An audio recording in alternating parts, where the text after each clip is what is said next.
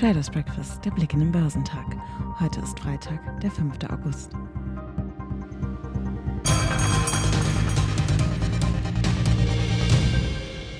Die guten Quartalsberichte aus den Unternehmen schieben die Angst vor einem konjunkturellen Abschwung beiseite, schrieb Marktanalyst Jochen Stanzel vom Handelshaus CMC Markets.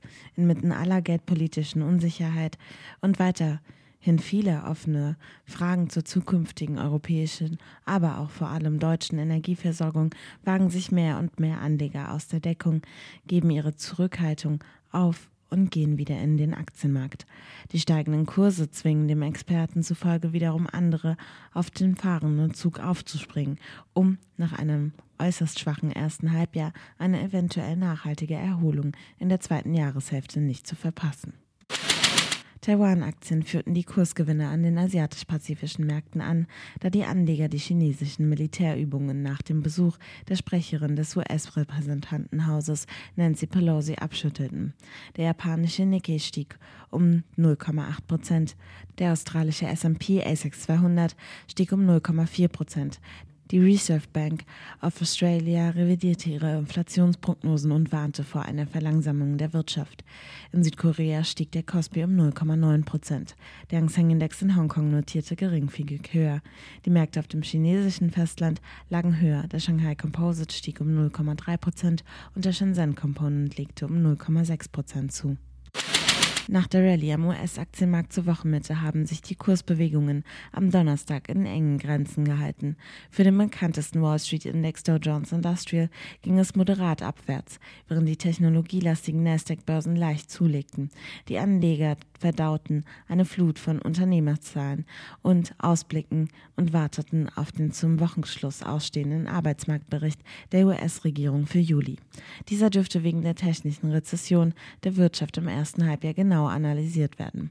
Der Arbeitsmarkt ist ein nachlaufender Konjunkturindikator, in dem sich Rezessionstendenzen verzögert spiegeln.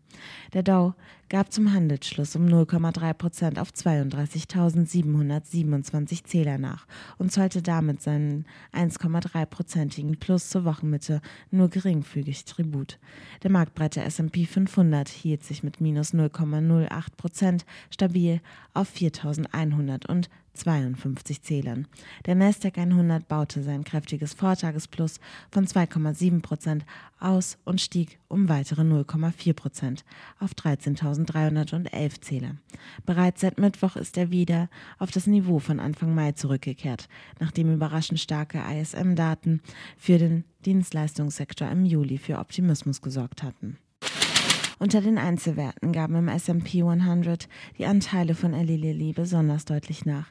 Der Pharmakonzern meldete einen deutlich gesunkenen Quartalsgewinn und senkte zum zweiten Mal im laufenden Jahr seinen Gewinnausblick. Das vergrätzte die Anleger, das Papier büßte 2,6 Prozent ein. Walmart waren mit einem Minus von 3,8 Prozent Schlusslicht im Dow. Für die Anteile von eBay ging es im Nasdaq 100 nach der Vorlage von Quartalszahlen um 5,2 Prozent abwärts. Analystin Lauren Schenk von Morgan Stanley, die die Aktie mit Underweight bewertet, sprach von keinen großen Überraschungen. Vielmehr sieht sie die Gefahr, dass das Online-Auktionshaus mit seinem Bruttowarenvolumen im Schlussquartal 2022 die Erwartungen verfehlen könnte.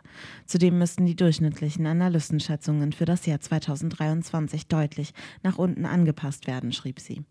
Dass der chinesische Amazon-Konkurrent Alibaba die Umsatzerwartungen übertraf, sorgte für ein Plus von 1,8 Prozent. Der DAX hat am Donnerstag an seine Mitte Juli begonnene Erholung angeknüpft. Der deutsche Leitindex war zwischenzeitlich um rund 1,5 Prozent in die Höhe geschnellt, bevor er etwas unter der verhaltenen Stimmung an der Wall Street litt und am Ende nur noch um 0,6 Prozent auf 13.663 Punkte zulegte. Der MDAX der mittelgroßen Unternehmen hatte im Verlauf erstmals seit fast zwei Monaten wieder die Marke von 28.000 Punkten überwunden und schloss 1,3 Prozent im Plus bei 28.162 Punkten. Nach den Quartalsberichten der DAX-Konzerne Hannover Rück, Bayersdorf, Adidas und Zalando hoben die Anleger den Daumen. Die Kursgewinne reichten von 2,2 Prozent für Hannover Rück bis 13 0,1 Prozent an der Indexspitze bei Zalando. Als Kurstreiber wertete ein Händler hier, dass der Onlinehändler die Kapitalausgaben senken will.